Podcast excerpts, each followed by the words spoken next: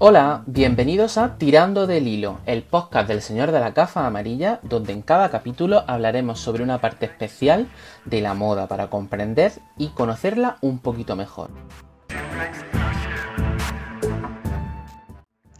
La moda no es solo atuendo y entretenimiento, también es cultura, formación e información. Hay que poner en valor el poder de la moda en todos sus frentes y por supuesto uno de los más importantes es el de la inspiración a través de su conocimiento y divulgación. Por ese motivo, hoy quiero hablar con Martín Torres, que desde la editorial Superflua nos hace soñar con la moda a través de libros que hablan de ella. En Superflua publican narrativas de la moda, biografía o memoria y relatos periodísticos sobre la industria de la moda y sus protagonistas. Y hoy quiero que hablemos sobre cómo literatura y moda también se dan la mano de muchas formas.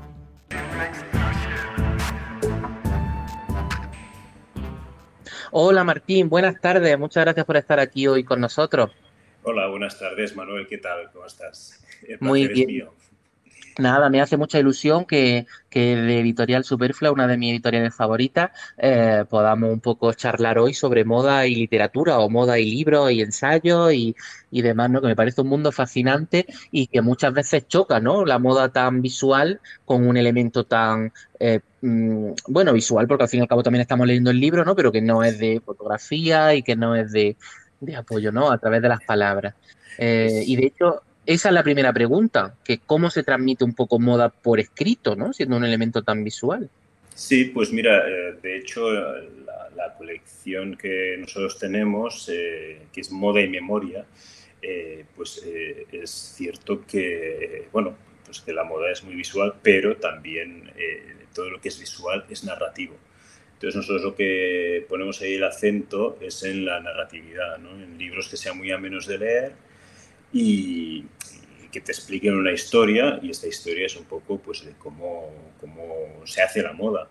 Entonces, yo, a mí no, no, me gusta mucho lo que son las descripciones, que sería, digamos, la, la, la traslación de lo visual a lo, a lo, narrativo, pero, pero son libros que hablan mucho de cómo se produce la moda, de cómo se crea, uh -huh, eh, de qué vida tienen los diseñadores o, cómo, se, cómo se desarrollan los, negocios. Eh, entonces, eh, toda esta parte de, narrativa que, te cuentan una historia, si lo pensamos bien, pues la, las imágenes también lo que hacen normalmente es contarte, contarte una historia. Entonces, bueno, nosotros lo hacemos a través de la palabra, eh, y, y, y, bueno, creo que es necesario también explicar, porque para entender una imagen muchas veces pues lo que tienes que, que, que saber es qué hay detrás de eso. Que la moda no es solo la ropa, ¿no? Es toda la explicación, todos los creadores, todos los, todo lo que se monta alrededor, industria y creatividad, eh, personajes, etcétera, ¿no?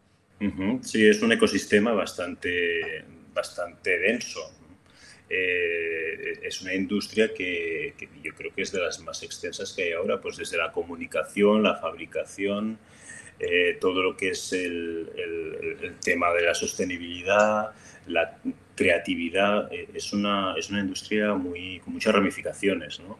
Y la comunicación, pues todo lo que es comunicación también es, eh, forma parte de, de, esa industria. Y sobre todo hay, hay que alimentar el imaginario, ¿no? toda la información, el, el la cultura de la moda, digamos, pues también es necesario para que esta industria tenga bueno, pues más cara y ojos, que, conozcamos más, que sepamos más, que, eh, bueno, que, que, sea algo cultural, no tan solo pues, eh, un producto de consumo y ya está. Uh -huh. En, en Superflua tenéis desde ensayos como el Fashionopoly o biografías tan interesantes como las de Diana Brila o la de Bill Cunningham. ¿Cómo uh -huh. seleccionáis los libros que traducís y editáis aquí en España? Pues eh, por un lado hay como una serie de libros que ya tienen unos años, ¿no? que, que, estamos recuperando porque aquí no, no, se encontraban, como por ejemplo las memorias de Diana Brilland eh, o, o, o, el libro, la, la, biografía de Yves Saint Laurent, ¿no? que esto ya, ya, tenía, ya cuando la publicamos nosotros hacía ocho años que se había publicado en Francia y, y, aquí en España no había ninguna. Pues por un lado recuperamos títulos que, que consideramos que aquí tenían que estar, ¿no?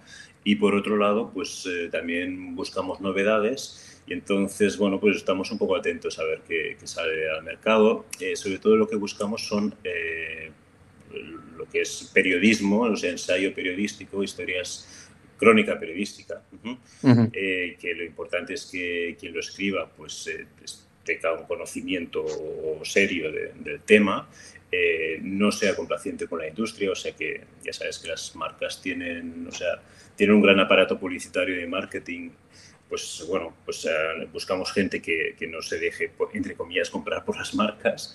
Y luego lo que son las biografías o las memorias, pues lo que buscamos es que, que sean de personajes interesantes y que tengan algo que decir, eh, que hayan tenido un contacto como muy, muy directo y, y, tengan información de primera mano. Y, por ejemplo, pues de Diana Brillan o André Leon Talley, pues, ¿qué te voy a decir? ¿no? Es, es, verdad que, son completamente eh, subjetivos, ¿no? Ellos eh, ven, cuentan el mundo tal y como lo han visto, pero bueno, pienso que es necesario, ¿no? Con un poco de distancia, un, lector lo lee y, puede sacar mucha, mucho provecho. ¿Y en qué momento, cómo se apuesta por una editorial tan especializada? ¿En qué momento surge la idea y, y cómo decidís lanzar eh, esto tan específico? Pues yo hace, hace, bueno, yo había trabajado, estudié historia del arte y había trabajado en, muchas cosas, pero que no tienen nada que ver y sobre todo gestión y tal, pero bueno, eh, también en paralelo había, siempre he tenido contacto con el mundo editorial como freelance y de pequeño, bueno, adolescente, yo leí eh, un libro que me gustó mucho que fue La conspiración de la moda de Nicholas Coleridge, que era eso, era un relato periodístico sobre cómo funcionaba la industria de la moda, pues desde los diseñadores hasta la lavandería donde acababan las prendas, ¿no? Y hacía una, bueno, un retrato global de la industria y es un libro que me gustó tanto que luego siempre fui buscando algo parecido, ¿no? Porque me gusta la moda, me gusta la literatura y era como, este libro reunía las dos facetas y entonces eh, era difícil encontrar en España este tipo de, libros, ¿no? Siempre tenía que acabar comprándolos en el extranjero, aquí nunca se publicaba mucha cosa de hecho, como te decía antes, no había ni una biografía de Saint Laurent, y eh, a mí me sorprende ¿no? Que, no, que no lo hubiera. Entonces llegó un momento en que también es un poco la crisis de los 40 tuvo que ver y, y, decidí, bueno, hubo cambios en mi trabajo y decidí pues eh, hacer algo que me gustara y que me podía gustar o que yo ya tenía la idea, ¿no? Pues decidí tirarme un poco a, a la piscina y, aunque sea una, una, editorial muy nicho, ¿no? que sea un tema muy concreto, bueno, pensaba que había ese hueco, que en España nadie lo, lo hacía, que son temas agradables, agradecidos, que los medios de comunicación de moda pues, nos, nos apoyan mucho porque somos los únicos que, que lo hacemos. Entonces, bueno, tenía Es que a los que, a los que nos gusta la moda nos habéis eh, liberado de leer mm, página y página en inglés, en francés o incluso italiano que me compré yo, porque nos gusta, porque conocemos esos libros a través de internet o a través de, de oídas y era imposible encontrarlos en español. Y, yo, por ejemplo, eh, Good and Kings eh, me lo leí en inglés, creo que me enteré de la mitad, también te digo, y ahora eh, estoy por comprármelo con vosotros en español porque es como estáis eh, ampliando un poco ese, esa cultura de moda, que es verdad que en España, ¿qué te parece? ¿Cómo, cómo tenemos nivel de cultura de moda aquí en España? Pues el nivel eh, es, curioso porque España es una potencia en la moda. Tiene dos de las mayores empresas, que es eh, Zara y, bueno, Inditex, perdón, y, Mango. Eh, aparte de muchas otras. Entonces, a, un determinado nivel es una potencia, pero yo creo que en cuestión de cultura de la moda no somos como Italia y como, como Francia, ¿no? que allí realmente se vive la, la moda, está, es algo vivo en la calle. Aquí yo creo que a la gente le gusta más la ropa que la moda. Eh, me, da, me, da, esa sensación, ¿no? Y a lo mejor por eso hemos triunfado en el, en el, en el fast fashion. Eh, yo creo que, que, falta eso, falta vivir la moda de una manera también sin esnovismo, ni, ni, ni quitándola como no es una cosa ni, ni de ricos ni, de nada, es una cuestión que, que trata con la personalidad, ¿no? Que trata de la personalidad y del propio conocimiento y, de, disfrutar, ¿no? disfrutar de la historia, de la moda, de, la ropa que hay. claro que al fin y al cabo al fin y al cabo, esta, esta serie de historias, esta serie de libros eh, son muy nichos, pero a la vez muy interesantes como para todo tipo de público. Me refiero, no tienes que conocer el trabajo de Diana Brillan previamente para leer su biografía o su autobiografía y flipar con todo lo que consiguió, con su modo de ver la vida, con su. ¿No? Que al fin y al cabo, creo que, que cuando la gente piensa en, en, contenido nicho. Es verdad que hay contenido muy nicho, pero otro que lo que abre, lo que te ayuda a abrir la, mente, ¿no? Y a, ver un poco cómo, cómo se organiza todo, por ejemplo. Sí, yo, yo creo además que, que, los libros que publicamos son muy divertidos. decir, que, te lo puedes pasar bien. El que tú citabas antes, Dioses y Reyes, es casi una novela, además con drama final, porque habla de McQueen y ya, ya sabemos lo que pasó y además está muy bien narrado. Se lee realmente como dos vidas paralelas. Eh, o San Logan, realmente son estas, estos libros, algunos son eh, pura historia cultural y, son divertidos porque además pues todos tienen su parte de cotilleo que a todos nos gusta, ¿no? Eh, no, no, no, voy a negarlo. A mí también me interesa saber. No, porque al fin y al cabo que son, son personajes, son personajes que han trascendido y que están ahí eh, incluso más allá de la moda. Eso, la gente, Yves Saint Laurent ya no es solo como diseñador, es como, es como un, ente, ¿no? A través de, la historia cultural del, del mundo. ¿Qué debe tener, por tu, en tu opinión, qué debe tener un buen libro de moda para ser relevante y que no se convierta en algo frívolo o, que no se pase de cotilleo? Pues debe, debe reflejar muy bien su momento histórico, el contexto histórico. Debe ser un, libro no complaciente, o sea, crítico, tiene que tener una visión personal del momento y de la industria o de, lo que hable, debe tener conocimiento de, primera mano o conocimiento de haber ido a los archivos y haber buscado. Esto de bueno, a mí me parece que, tal, o, sea, estas, estas cosas así como de amateur, pues todos tenemos una opinión, pero, pero hay gente que, que, es profesional y lo hace bien. Entonces, para mí este, este tipo de cosas son las fundamentales. Que haya, que la información, y a veces la información es cotillo, es interesante, pero sobre todo pues la honestidad a la hora de escribirlo, eh, eso, que, que, sea un libro eh, que, tenga un, que esté fundada ¿no? la, información, que, sea veraz, eh, que, refleje una época, que te pueda hablar no solo de un, tema, sino que enlace varios, ¿no? La, pues el momento cultural, el personal, eh, las, artes, la, sociedad, la, economía, este, este, tipo de cosas pienso que son, las más interesantes, ¿no? cuando un libro te abre una ventana a una época. La verdad es que sí, es muy, es muy interesante. ¿Y cómo podríamos un poco desde aquí animar a la gente a que consuma más cultura de moda, bien sean libros, documentales, eh, noticias? Pues yo animaría eh, primero diciéndole eso, que normalmente son, temas muy agradables, muy divertidos, eh, que es fácil comprenderlos, que no hay que romperse la cabeza y que luego son muy útiles porque nosotros vivimos envueltos en un entorno absolutamente eh, de moda. La moda lo, ha llegado a todos los campos, entonces a veces, es, divertido no saber de dónde viene una fuente, de dónde proviene tal vestido o tal opinión o tal. Y, bueno, es por, es, es por, el puro placer, además de conocer vidas de gente que ha tenido vidas extraordinarias. ¿no? Eh, por ejemplo, documentales y libros que hay ¿no? de Bill Cunningham o de, o de André Leon Talley. Es gente que ha tenido una vida, que, que han viajado, han conocido a gente relevante, ellos mismos ya son personajes.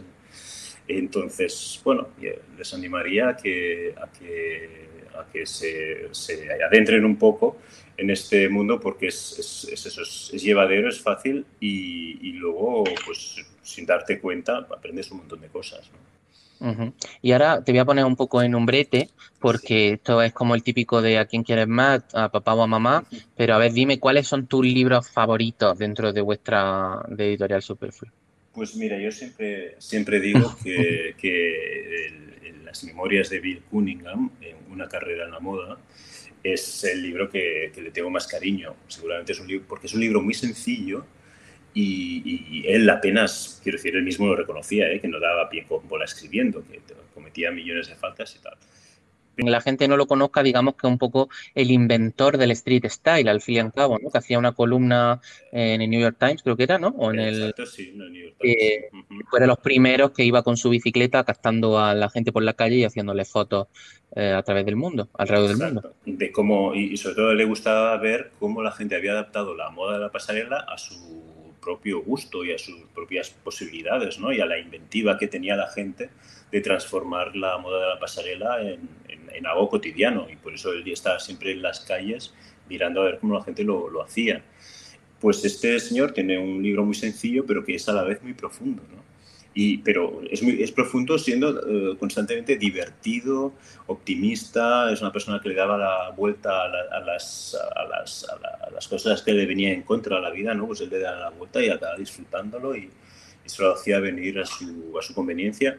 Y, y, me gusta mucho porque es una especie de, de, retrato del artista adolescente, pero en los años 60 y siendo una persona joven que, que decide montar un negocio y, y pasárselo bien y apostar por algo que efectivamente no estaba mm, tan normalizado en aquel momento, ¿no? Exacto. y, ves cómo, cómo, lucha por su... bueno, empezó haciendo sombreros, ¿no? Y también cómo, cómo, todo eso, como toda esa experiencia del principio, le sirvió para luego pues, ser fotógrafo y ser uno de los mejores fotógrafos de moda del mundo. Era un, un icono en vivo, ¿no? Entonces ese libro le tengo mucho cariño por eso, porque es muy sencillo, está escrito sin ningún tipo de pretensión, él era una persona, un personaje adorable y en cambio es el libro que yo creo que es de los más profundos y más honestos y he de decir que, que, que, es el único libro, creo yo, de memorias que, en el que el protagonista no, no es una persona arrogante, ni, ni ambiciosa, ni egocéntrica, sino todo lo contrario. Un trabajador de la moda, que al fin y al cabo es lo que estamos poniendo aquí en tirando de lino en valor, ¿no? Gente que, le gusta la moda como trabajo y como pasión, pero que son gente eh, normal. Exacto, sí, sí, este señor vivía en una, en una habitación de 10 metros cuadrados y era millonario, porque a él el dinero no le importaba, le importaba pues eh, su trabajo, su oficio, los amigos. Y bueno, recomiéndame alguna otra lectura de moda, que puede ser de tu editorial o no, pero alguna que nos haga comprender un poco el valor de la moda como cultura y conocimiento. Eso que decías de imbuirnos en una época o conocer a un personaje interesante. Pues mira, si la gente tiene oportunidad, el libro creo que ya no, ya no está, ya está descatalogado, pero en las librerías de viejo y en estas Read y todo esto, lo, seguro que lo encuentran. Hay una novela que cuando que yo leí de joven y me gustó mucho, que se titula Gente Fabulosa, de una autora que se llama Litulo, que es una, una novela eh, descacharrante, o sea, te, partes de risa, pero a la vez los, bueno, los personajes principales, que es gente, gente joven que está loca por la moda y por comprarse un, vestido de marca y tal, eh, es eh, sobre todo cómo la protagonista trata su ropa, ¿no? que le pone nombres a cada, vestido y, habla con ellos. Y, entonces toda su vida gira en torno a poderse comprar un, no sé qué vestido y se encuentra por, en la basura un, algo de Rudy eh, Gerreich. Y bueno, es una, es una novela muy, muy divertida pero que y, parece que, que, trate, o sea, que sea frívola, pero trata la moda con mucho, con mucho sentimiento y sobre todo desde un punto de vista muy personal. Esto si la gente puede, puede lograr, conseguirlo, yo os lo recomiendo. No sé si tú lo has leído. No, no, de hecho me lo estoy apuntando aquí y voy a la pues caza rápidamente. Gente, gente fabulosa, creo que lo publicó Anagrama en el año 89-90. Y además es, es muy Estaba divertido. Yo ahí casi recién nacido. Claro, es que yo ya soy un Pero es muy divertido porque la protagonista es una, es una, pues eso, que ella es muy moderna y le gusta la moda y sus padres en cambio eran hippies, que, que nueva era, que le pusieron de nombre pues, Reality Nirvana y ella toda la vida lucha con, ella quiere tener un nombre pues como Inés de la Fresange, uno así muy sofisticado y en cambio pues se llama en realidad Nirvana, ¿no? Entonces juega mucho con, estas, con este humor y está muy bien. Y luego quizá, pues me gusta mucho El espejo de la moda de, de Cecil Beaton, así para ponernos un poco más serios. Prescindible. si te interesa la moda como concepto, como industria, como sociología, eh, es fundamental. Y además me gusta porque él, eh, bueno, aparte de que ser una persona, un fotógrafo importantísimo y, bueno, y eso no solo fotógrafo, 40.000 cosas muy, muy importantes, eh, hace, hay una cosa que yo valoro mucho y es el punto de vista propio sobre algo, sobre un tema. Y él, que lo que le gustaba era la gente millonaria y las ricas y tal, construye una historia de la moda a partir de las clientas, de lo que compran las clientas. Entonces, eh, pues habla de las, eso, de las marquesas y las ricas estas, pues de que iban a Madame Vionnet, a Coco Chanel, y a partir de ahí construye una historia de la moda que, que, sirve para cualquier persona interesada en el tema, vamos, que, y, luego además pues te enteras de, pues, cómo eran las fiestas de los millonarios y de los caprichos y tal. Pero, pero encuentro que ese libro está muy bien, está muy interesante. Pues mira, nos vamos a apuntar todas esas referencias. Y ya por último, sí quería preguntarte un poco qué depara el futuro de Editorial Superflua. Pues el, futuro de Editorial Superflua depara mucha pereza. no, no, es que somos un poco Eso en el de todo, ¿eh? tenemos días. somos un poco lentos, pero bueno, eh, vamos a sacar en octubre, porque no, nos, no hemos llegado a septiembre, por cosas de la vida, eh, vamos a sacar en octubre eh, las memorias de un señor francés, de Didier Grumbach. Esto eh, creo que es, la primera persona a la que se lo cuento.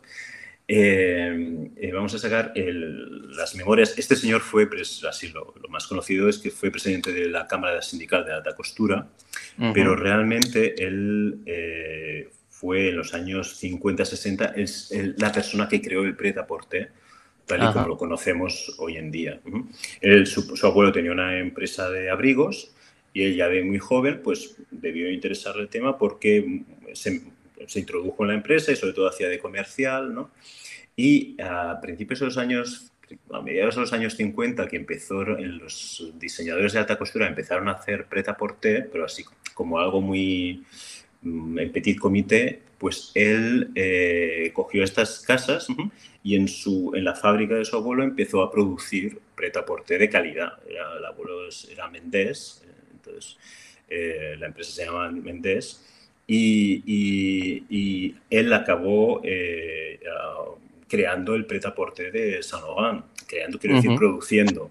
Saint Laurent Ricoche lo producía Mendés y de hecho al final le compró toda la parte, todo el preta-porter, se lo compró a Saint Laurent y a Pierre Berger, y le da un porcentaje de las ventas, pero lo producía y lo comercializaba él.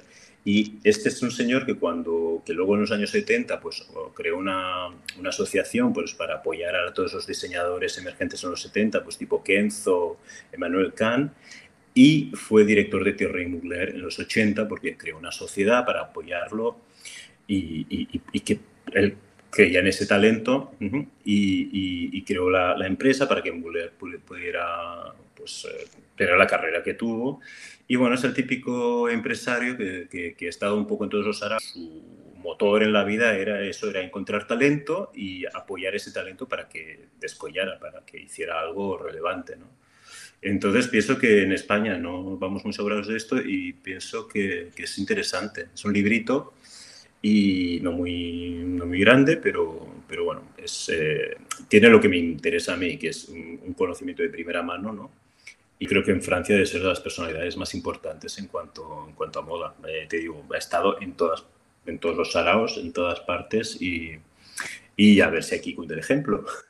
Oye, pues muy interesante, nos lo apuntamos para la próxima eh, bueno, yo, por ejemplo, eh, me venía a la mente el próximo regalo, porque yo, por ejemplo, regalo muchos de los, de los, libros, me parecen unos regalos muy interesantes, porque le descubre a la gente, la gente que nos gusta la moda, nos gusta que a la gente con la que hablamos también la descubran, ¿no? y me parece un, regalo estupendo, un buen libro de moda que, seguro que, llama la atención.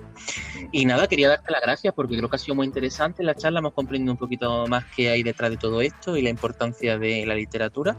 Y nada, eh, sí quería recordarle a la gente, contigo aquí, para, para que sepan Editorial Superflua, que os busquen en, en la web, en Instagram y que le echen un vistazo a todo, a todo lo que quieran. Pues no, yo te agradezco a ti, Manuel, el, pues, este, la labor de, difusión, de, comunicación, de, esta pedagogía también que haces, ¿no?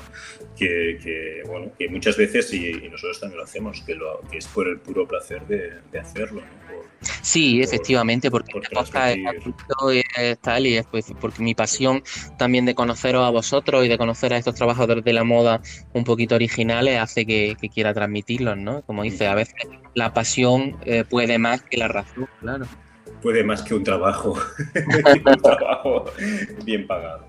Pero bueno, pues oye, muchas gracias por todo y aquí estamos para cualquiera. Eh, eh, siempre vamos, se nos escribe la gente, a ver, por cualquier cosa, pues siempre, siempre respondemos y, y aquí estamos. Pues muchísimas gracias Martín y a todos los muchas gracias por escucharnos. Eh, os esperamos en el siguiente capítulo y como digo siempre, si tenéis alguna duda, alguna consulta, eh, pues ya sabéis, podéis seguirnos en nuestras redes sociales y preguntarnos lo que, lo que haga falta.